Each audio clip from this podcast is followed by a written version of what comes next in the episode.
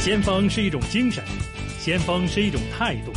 新紫金广场，新港人的先锋，新港人的先锋。主持杨紫金。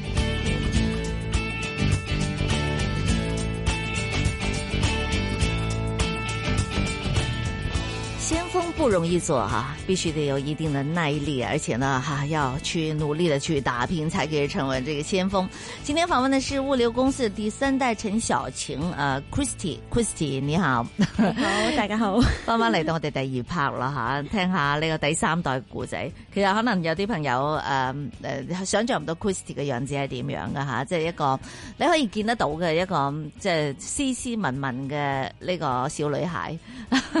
長頭髮、瓜子口面、高踭鞋咁樣。咁啊，你好難想象話，原來佢係去做物流嘅，而且咧就成日都要自己一個人咧，又踩上內地啊，吓、去唔同嘅呢個倉，你八個倉啊嘛，係咪？係啦，誒、去去去收貨接貨，即係做好多嘢，同埋主要有傾生意啦。其實主要嗯因為你負責係負責呢、個誒誒誒誒見客噶嘛。係啊係啊係啦，咁即係走嚟走去啊，咁樣，所以嗯，頭先人講啦嘛，如果翻一次自己嘅呢啲 寫字樓咧，因為我哋成日個物流啊嘛，係咪？咁你會即係佢話塊面即係都會有陣灰啊係咁啊樣嘅嚇，冇誇張啊嘛，冇誇張，因為真係太我，啊因為我哋鹽，我哋公司誒 CS 嗰個 office 喺係鹽田嚟嘅。係咁下面就有一個公司，下面就有一個好大嘅車場，亦都係一個監管倉嚟嘅。係上面就係我哋 office 啦。係咁好多車牌嗰度，同埋嗰度真係沙塵滾滾，係，係好誇張但係。鹽田港好誒靚嘅喎，係好靚 嘅，如果你唔去中間嗰個路段嗰度，即係你唔去， 係真係好靚嘅嗰度，係好係藍天白雲嘅，係啊同埋有個海港係啦個海港好靚，好好似係外國咁樣㗎，係啊好靚㗎講嗰度係係啊但係係咯，如果唔去某一路段或者如果你 唔關你啲貨櫃嘅事嘅話，係啊嗰度沙塵係真係比較我哦想問你識唔多啲識揸貨櫃嘅啫？誒，我唔識，但 係我有我有 van 仔牌咯，即係一係二牌咯，即係我可以揸到三噸車嘅，係係啦，但我未揸過嘅，因為我係唔想影響到其他人嘅安全。 OK 啱嘅係啱嘅，係咁啊！講翻 Christy 就翻嚟五六年前啦，嗰陣時你你喺英國讀書啦，畢業之後咧就翻翻嚟接手咗，即係翻嚟一年度啦。係啦，就加入咗你誒自誒誒元泰物流啦，就、嗯即係叫做係想就幫爸爸一齊做生意咁係樣。但係、呃我哋頭先都講啦，好多要要啲元老又要服你，員工舊員工亦都要服你，嗯因為你始終都參與咗管理啊嘛。係啊，呢個都係有呢個階段係咪你覺得最辛苦嘅階段啊？係啊。嚇，真係誒、呃我覺得係最麻煩嘅嘢就係人事上面嘅，嗯因為認真講一個就係生意咧，你可以努力啲，你可以再揾到。嗯嗯，但係咧，人咧同埋佢哋有咗以前嘅經驗，再加佢哋同客嗰個深厚嘅感情咧，係你係會覺得成件事就會變得好複雜，好複雜。嗯係，咁我哋公司都有經歷過兩次呢個係地震。咁第一次就係我翻去啦，係咁就誒嗰陣時就走咗走咗都唔係好多人，但係都走咗一啲比較重要啲嘅員工啦。嗯咁、但係我細佬嗰次就比較嚴重啲啦。係咁就差唔多呃誒 CS 嗰邊有半一個公司一半嘅人都走晒咁樣。誒、呃嗯嗯一啲可能主管加下面嘅細嘅員工都走咗咁樣。係嗯嗰段時間係十分難捱嘅。嗯係啊，係咪因為啲員工即係 對你哋嘅呢個即係小女孩、小男孩咁樣冇信心咧？定係有啲咩特別嘅原因留我唔覺到得佢哋？係誒、呃我哋我可能因為其實我哋公司咧 m i n base 喺大陸啊嘛，咁、嗯嗯始終佢哋都知道我係香港嚟自香港咁嘅，係咁可能佢就會覺得我哋好多嘢都唔明白佢哋，又或者嗯而家誒國內佢哋嗰個、呃因為我哋公司好多人都好有錢嘅，係係啊，佢哋賠樓賠咗好多錢俾佢哋咁樣樣，係咁所以佢哋就會就有陣時就唔係咁想翻工咯，咁哦樣 係係啦，就會有呢啲咁嘅情況出現。咁可能係啊，有個人慫恿下，咁我唔做咯，咁樣就唔做啦， 即係好容易。易就就辭工唔做啦。係啊咁樣又唔知呢兩姐弟會唔會吓，即係啊呢個新官上任三把火係嘛？啊咁其實我細佬都有睇到呢一樣嘢，佢咧係就喺公司度設立咗有幾套軟件啦，幫翻住員工嘅進度啦，嗯亦都將佢哋平時日常嘅工作咧電腦化咗去， 係咁就令到接手嘅人容易啲 handle，咁我哋就唔使俾人揦住條頸咯。係，啊係咁我都多謝細路嘅，咁喺係佢呢一方面係係十分之努力去嗯改善呢個成個誒我哋公司嘅架構咯，嗯真係好努力咁樣改善。係當啲員工一批批走嘅時候，公司有冇出現一啲咩危機啊？誒呃就係客嗰邊就唔係太過滿意我哋嗯嗰陣時，誒我翻去做嘅時候，大概五六年前啦，係有間公司咧都係比較大嘅公司啦，係咁佢哋咧就好唔滿意我哋嘅 service。嗯然之後差不多將大部分嘅櫃嘅量啦，係差唔多全部撤走晒嘅。係咁就經歷咗誒後尾就三四年之後，嗯重立翻佢哋嘅自信心先後咧，先俾翻我哋啊係做咯。咁你中間做咗啲乜嘢咧？咪可以令到成日個客有信心翻。咁又成日打電話俾佢啊，又成日問咧係你呢排點 啊，有冇需要幫手啊咁樣樣咯。即係可能我哋係都係，反正我哋做物流呢一行咧，嗯又冇敵人嘅同行，一定唔係敵國嚟嘅，因係為大家係互相幫助咁樣樣嘅。嗯嗯咁就嗯誒問下佢哋咯，誒係嗯有冇？因為我多數我嘅客戶係 Florida 嚟嘅，係咁 Florida 其實同我哋做嘅嘢都係物流，即係都係有 relate 咁樣樣嗯嘅。嗯嗯咁大家就互相幫忙，因為我哋就誒好中意俾啲 logistic plan 俾我哋嘅客，嗯因為想利用我爹哋，即係都做咗咁多年啦，佢都係佢第一份工嚟嘅，係係啦，佢佢咁多年嘅經驗，就睇下喺一個物流嘅方誒、一個物流嘅方案有啲咩可以幫到手咁樣樣咯，嗯係、我覺得你都好成熟喎，你處理嗰啲方法， 因為通常你知唔做咪唔做啦，得你一個客咩咁啊？咁又 有時會有啲意氣用事都咁啊， 失去理智噶嘛，係咪？即係有時拍台嬲起上嚟咁，啊唔好啊，係一嘛個都不能 少。係嘛？即係你自己係會諗住係無論點都好，即係都會再爭取翻個客翻轉頭顧嘅，客係對㗎嘛，一個都不能少係一嘅，個都不能好少㗎啲好正啊！你呢個諗法 係係啊，唔得嘅，係我哋就花好多時間去誒、嗯呃即係湊住啲客啊，幫佢哋跟啲嘢咁樣樣咯。係係啊，佢哋都係想揾一間有信心嘅物冇錯流公司。我哋公司係就永遠唔退單嘅嗯，say 咗 yes 就一定做，一同即係因係為有啲國內嘅公司佢哋就會有啲唔同嘅處理手法。係咁我哋就永遠都係做得到就做，即嗯係爹哋講嘅教嘅係係啦。但係有時過年過節咧，你知啲貨多起上嚟。係其實而家公司係都啦爆炸緊嘅。係啊，人手係又會唔夠啊？萬一有一 個又即係有啲又翹起你啊咁啊，係嘛？都會唔會有呢啲情況出現㗎咧？其實咧，說實話啦。係最公司最困難嘅部分唔係管住公司辦公室入邊嘅員工，而係係我哋班司機。嗯係啦，嗰、個部分係啊係最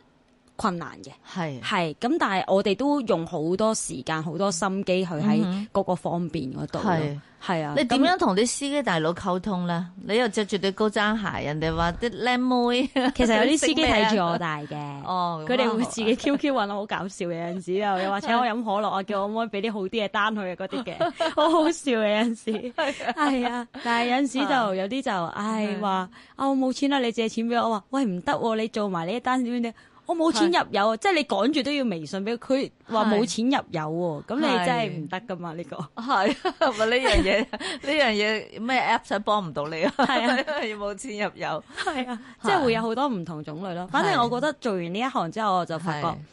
哇！原來我第一次接觸嘅嘢就係、嗯原來係每一日都會有新嘅問題，做咗六年啦，每一日都有新嘅問題，每一日嘅問題都可以唔一樣，係即係令到我覺得，即係呢一行真係犀利咯，嗯哼係啊，亦都覺得爹哋爺爺好犀利，係啊，真係好犀 利，係啊，你你仲有係人事嗰度咧，係咪？係啊你係要成日都要去處理噶嘛？係你啊，唔係處理咗一件就係一件噶嘛？係啊係啊，等等好多，所以我都覺得你好犀利唔啊！係唔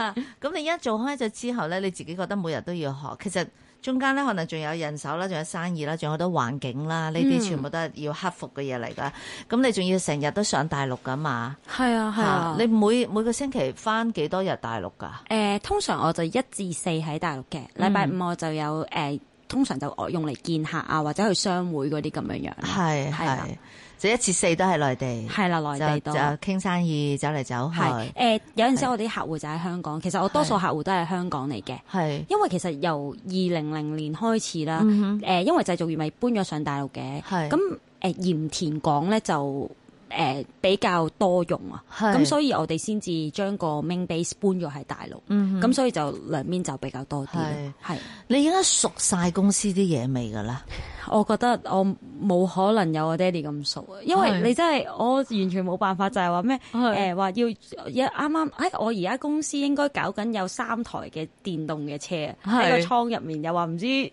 我上個禮拜聽佢哋講話有咩危險 牌，即係因為嗰個類別太多啦，係你完全係冇可能又話啊呢件貨要點樣找啲拉係繩啊，嗰個拉繩嘅帶又要點樣樣符合船公司嘅資格啊，嗯哼好似永遠學嘅嘢都無休止咁樣樣咯，俾我感覺。係系啊，即係樣樣都啲新嘢出嚟吓，又係啊濕碎喎吓，因為濕碎嗰啲貨物好多噶嘛。你係啊你你哋又又做嘅種類又多啦，係嘛？係啊，係啊，就係因為呢一樣嘢，所以我哋倉庫又有個 system 咯，嗯咁就誒想將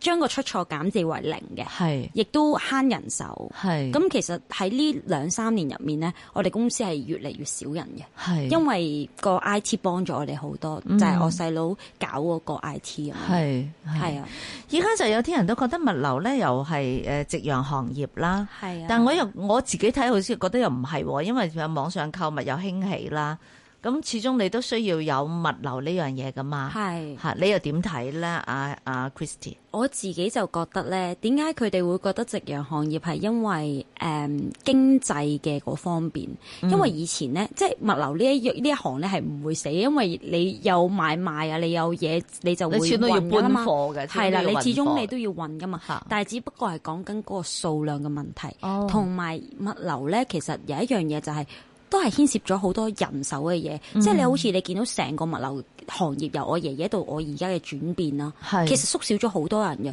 你諗下，以前係好需要好多咕喱啊，係佢點樣搭架船啊？哦，到到冇咗啦，有吊臂啦，咁係嗰一半人又西走咗啦。係咁你慢慢你係見到，哇，其實如果我哋倉庫嘅人啦，我哋而家倉庫都仲有好多工人噶嘛，嗯我唔知有冇聽過啦。誒、有啲倉庫咧已經係無人嘅倉庫啦。係香港有個好著名嘅物流公司啦，佢哋嘅倉庫係無人嘅倉庫，佢哋只要用一個細細嘅機器咧，就可以頂起啲貨。然之後運到佢想要運嘅地方，咁、嗯其實你話係咪有夕陽行業？我覺得係同呢一樣嘢息息相關咯，係係啦，係。嗯，但我又覺得咧，如果係佢，但係仍然都好需要有，只不過可能人手上可以減少咗，係啦你用咗機械去去嘅或者機器人啊，嗯可以幫到你手。所以就好多誒、呃公司就會咁樣樣就嚇冇啦，冇咗啦，冇咗啦，咁係跟住就可能就會變咗一個夕陽行業。我覺得係咁樣樣多啲咯。嗯嗯咁、你問我物流會唔會冇咧？我又唔覺得冇嘅係喎。但係物流呢一行好特別㗎，我覺得佢每一個年代都喺度轉變緊，係佢轉變得好慢好慢。但係咧，你一個唔留神咧，嗯，你公司冇跟住轉變咧，你就係淘汰嗰個咯。哦，我就覺得我會比較咁樣睇係物流呢一行咯。嗯哼。係啊，咁你點去把握？即係點樣去留神呢？係咯，即係你講得好啱啊！我真係諗翻轉頭咧，我覺得你嘅觀察好強啊！係咯，即係譬如好多好多濕碎轉變，好似呢幾年嘅網上購物啊係嗰啲啊，如果你仲係用好傳統嘅做法，嗯淨係咁可能你又又又又又揸緊唔到呢個市場係啦啊咁啊，你都要去不斷地去去轉變轉變咁樣嚇。咁你自己要點樣去留心呢個轉變啦嚇？點樣去留神呢？其實我自己咧就比較中意同同行多啲溝通嘅，嗯咁、就希望大家誒、呃 share 到唔同嘅資訊咁樣樣啦。係另外咧，其實我自己而家咁樣睇啦，我認為即係我自己個人觀點啦，我就覺得物流而家係似乎同程式，即係我講緊 I T 嘅程式息息相關。嚇咁如果係其實點解嗰啲程式咁緊要咧？其嗯實嗰啲程式咧，其實係方便咗個客戶去管理一啲貨，即係我用你嘅用你呢個服務之餘，係我可以快捷啲，嗯睇得快啲。即係我哋公司係直情係有微信俾啲司機微信打卡啦，係影相啦，即係時傳遞啦。我哋係可以做到，我哋有幾個客戶係喺國外嘅。係喺丹麥啊，喺英國嘅，佢哋咧係可以入咗個系統咧，嗯佢就已經知道我幾時幾分，我個貨入咗去你哋個倉度，嗯幾時幾分嗰、個貨係一個咩嘅情況，係係幾時出咗口未，報咗關未，佢係可以咁樣樣睇到嘅。其實你呢啲可能好似好細微嘅嘢啦，但係你諗一諗，嗯個其客實就好佢放心咯。係啊，同埋佢係慳咗人手啊，係佢嗯可能要請幾個人去管理呢啲嘢，但係而家咧，我可能一個人我熟咗你哋公司嗰套程式，咁、嗯我就可以用咁樣樣。係啊咁我就覺得可能有啲公司如果佢哋啊冇呢啲咁嘅 service 嘅話咧，嗯即係如果你慢慢慢慢，當可能而家就係得一個人有啫，係咁就你係你嘅優勢。係但係如果有九個人有，你冇咧，係咁就有啲問題啲啦，問題係啊 就進步唔人哋啲上。啊客要揀嘅時候咧，人哋就會諗，咦，都係揀係啦，點解係啊你你咁落後嘅呢係啊間嘢係咪？所以我就覺得物流嗰個轉變就係咁樣樣咯。你係嗯好容易你就可以察覺到，哦，其實係開始程式其實你唔好話淨係我哋公司，我係發覺有有好幾間公司而家已經係咁樣嗯樣做，係已經係會用呢用到 I T 呢啲嘢點樣監管翻自己嘅服務咧。係即係其實呢啲好似係 add on service 咁，嗯但係其實當九間公司都係 add on service 就變咗個客體就覺得係一定有嘅 service 嚟㗎啦。係。所以我就覺得好多呢係啲方面嘅嘢咯。其實我哋都好簡單啫嘛。當你啊喺誒誒誒淘乜買咗嘢，或者你喺其他嘅網站買咗嘢，其實你都可以一路睇住嗰線路去咗邊嘅，係係啦，從邊度飛到邊度。係咁啊只要你上佢網站，你自己都可以可以監控得到，誒、監到但係控唔 到嚇，可以即係自己可以監，可以但係睇你得睇到。下，你係都覺得係啦哦 OK 啊，哦佢都去到呢度係啦。啦，啊已經從遼寧入咗深圳倉啦，跟住啦，啊已經過咗嚟香港係啦，啊咁嚇你自己都會覺得啊好快脆，同埋同埋係誒你會好有信心，同埋你會知道係嘛，即係件貨誒就嚟已經從邊度去到邊度啦咁係樣啊嚇，咁經常都會，我諗喺網上購物多嘅朋友都會有呢個經驗啦係啊咁啊。好，咁啊問翻阿曉晴啊 Christy 啦，咁你已經係第三代啦，嗯我唔計爺爺嗰代啦，因為爺爺嗰代就實在係比較即係嗰個年代係咪好難去去去比較？你同你爹哋嘅做嘢嘅方法有啲咩唔同啊嘅咧？哇，都幾唔同啊。係啊，首先講客人嗯啦，哼以前咧爹哋，我聽我爹哋講咯，之前話物流以前邊度有咁難做啊，人哋係嗌你運貨噶，但我係啊而家咁梗係冇試過 啦。誒有嘅新年啊，或者係十月一號先咪有咯，係啊，係即係以前係嗰啲誒嗰個價錢咧係賺好多，我可以話俾你聽，我有啲個人我賺五十蚊一個啫，係係而家都仲係因為五十蚊成一個個，貴咋五十蚊係一個都試過啊。係係啊啊，唔係啊，而誒係一個好平常嘅事嚟嘅。哦係啊，，即係我可以話俾你聽嗰個分別有咁大，係唔係賺五萬蚊一個㗎？唔唔係 咁最多都冇咁多，但係我哋真係有啲櫃係真係賺五十蚊咁係樣，即係可能賺個客五十蚊係咁樣樣嘅啫即。係為咗係咯，我知嘅，即係有時係係為咗要做咗件事啊，或者係啊係有好多要趕起上嚟係係嘛啊，，係啦咁同埋最大嘅分別就係，我覺得以前爹哋公即係爹哋自己一個嘅時候咧，係佢好辛苦嘅係，sales 佢做，運作佢做，佢所有嘢都做。係咁而家有唔同就係我同我細佬，係咁我同我細佬可能誒、呃我哋喺英國讀嗯書，翻咗嚟之後，我哋想公司有規模啲啦，咁係就做咗好多誒、呃有 KPI 嘅嘢啊，嗯監控翻啲員工嘅出席啊，或者等等呢啲咁嘅嘢啦。咁但係誒、呃我爹哋嗰陣時公司嘅文化就比較 family 啲咯。咁其實喺呢一個做事係有少少唔一樣嘅，係係啦。係咁嗯，你哋可能又現代化啲啦，做嘢係誒、嘛？都我哋想係公司更上一層樓，我哋係想誒、呃有規管得好啲，因為其實我以前。係爹哋公司嘅時候係好細嘅，佢哋人情味㗎嘛，係係嘛係賣即係人爹哋情嘅味，人情味賣屋企人賣 OK family 咁樣樣係嘅，我哋就想比較有啲誒制度咁樣係樣咯，係啊即係制度化咗間公司佢係啦，就希望啦，係啊係其實而家就實行緊嘅，咁有啲咩？我知道阿 Chris 咧，其實就嗯自己家自己屋企生意就當然即係好勤力打拼啦。但係咧，你亦都有好多即係有社會嘅一啲職務啦，哦啊，亦係啊都有青年商會啊，係啊有幫手啊咁樣係啊啊。你所以我感受到你都係一個好活躍，同埋係好努力向上。吓自己都好有動力，係去做事為社會做服務嘅一個人嚟嘅。 我就想誒，又都想回饋社會嘅，我嗯就好中意做義工嘅，呢個係我好中意幫人嘅，即係無論係咩情況，我都中意幫人嘅。係咁另外一樣嘢就係，我覺得誒而家做生意咧，誒、網即係嗰個 networking 係好重要嘅，嗯所以我都好鼓勵我身邊嘅朋友咧係，嗯多啲去參加。商會嘅活動啊，多啲參加青年商會啊，唔好話喺人哋身上攞啲乜嘢嘢或者咩，係係啦，就呃係、純粹 for 誒、識人啊，誒、係去攞一啲人哋叻嘅嘢。係聽多啲人哋講佢哋嘅經歷，我覺得呢一樣嘢係，即係因為人哋行過嘅路，我未行過，即係有啲人係可能行咗好長嘅路，咁、嗯嗯我未行過，但我可以從佢嘅説話去得出一啲結果，佢行咗咁耐先有，咁我就覺得係好賺到啦。係係啊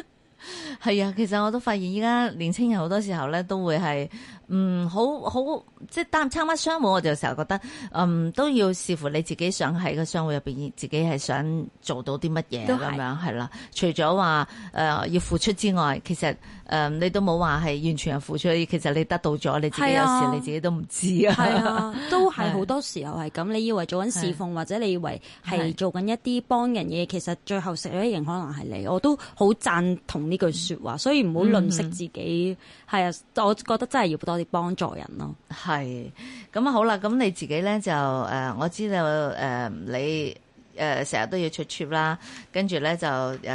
係中港兩地走啦，係啊，係啊，咁你自己對兩地嘅文化方面咧，其實成日誒走啦，咁啊有唔同嘅員工啦，又有嗯內地員工，又有香港員工啦，係嘛？喺管理上邊咧，其實會唔會自己覺得兩地嘅呢個文化都好有出入咧？嚇、都要其實係有少少嘅。哈哈咁我都相信呢一個係關文化上面嘅事啦。嗯嗯咁但係我自己就覺得誒、呃如果你只要同理心多一啲，係多啲站喺別人嘅角度諗，係。其實大家都係差唔多嘅。嗯，係我自己係咁樣樣睇啦，我係冇其實我對於我而言啦，我冇分呢一個係國內嘅員工或者呢一個係香港員工，我冇咁樣分嘅，嗯我都係咁錫佢哋嘅，係即係對於我嚟講啊，誒、公司食飯啊、抽獎啊，係大家抽獎嘅禮物都係一樣嘅，所有嘢都係好公平嘅係咁樣樣咯，係啊係。我哋係我哋公司唔係睇年資，我哋睇誒嗰個人本身做唔做到嘢，而去升嗰個人職嘅。嗯係啊，呢、一個係誒、呃爹哋落嚟嘅規矩嚟嘅，係即係我我哋就有少少唔同其他公司，有啲人就話：哇，嗰、個做咗十幾年，我哋有啲幾年可能就會高級過十幾年嗰啲嘅，即係我哋都真係會睇翻嗰個人個質地係點樣樣做咯。即係有升值嘅呢個潛能嘅，就唔係擔凳仔一定要排隊嘅，誒、我哋唔係排隊㗎，我哋唔係排隊㗎， 即係唔係論資排排隊嘅，係唔係要嘅論能力嘅。係我哋公司嘅論能力比較多係啲嘅，係啊。嗯 哼，咁爹哋咧就個管理咧，相信爹哋都有即係靠威嚴啦，吓，同埋嗯係啦，靠靠佢嘅呢個江湖嘅地位啦。咁你你係啊靠咩咧？我都唔知我靠咩 啊！你好誇張㗎，有陣時有個哇，你又識我阿嫲嘅，跟住佢哋講講下嘢咧，我完全係好似冇咗，即係冇咗你啊！係啊，即係有陣時有啲見啲資深少少嘅前輩啦，係哦，原來又識得㗎喎，啊，係你咪喺嗰間公司做啊，哦我知啦，你以前係可能個誒、呃上司係邊個邊個，原來佢哋即係可能因為佢嗰、個嗰行真係做得太耐啦。係咁所以好多人都會識得佢咁樣樣啦。係咁我呢方面我都會好努力嘅，我都係相信。不過我我相信佢哋睇到我嘅用心嘅，佢哋都睇到我嘅努力嘅，我相信。 係係咯，其實你靠嘅可能就係呢啲啦。係啊係，嘛，即係用心去做，係啊，，俾啲前輩又睇下。係吓，我啊我我我我唔係一個細路女，我係細路女，但係咧我唔係一個啊，唉，不過佢第一眼見到你，佢都覺 得咁細個走嚟做物流，跟住又嗰啲， 所以你見我卡片個 title 我都唔敢印 咁，即係唔敢印啲咩大勁嘅 title 啊。冇啦，我都係 marketing and sales manager，係啊 即係費事咁樣。睇得 到嘅，我覺得咧係無論係前輩又好啦，定係你嘅員工都好啦，佢見到你好努力喺度做緊嘅時候咧，其實就一定會啊就會知道，嗯呢、個唔係嚟享受嘅，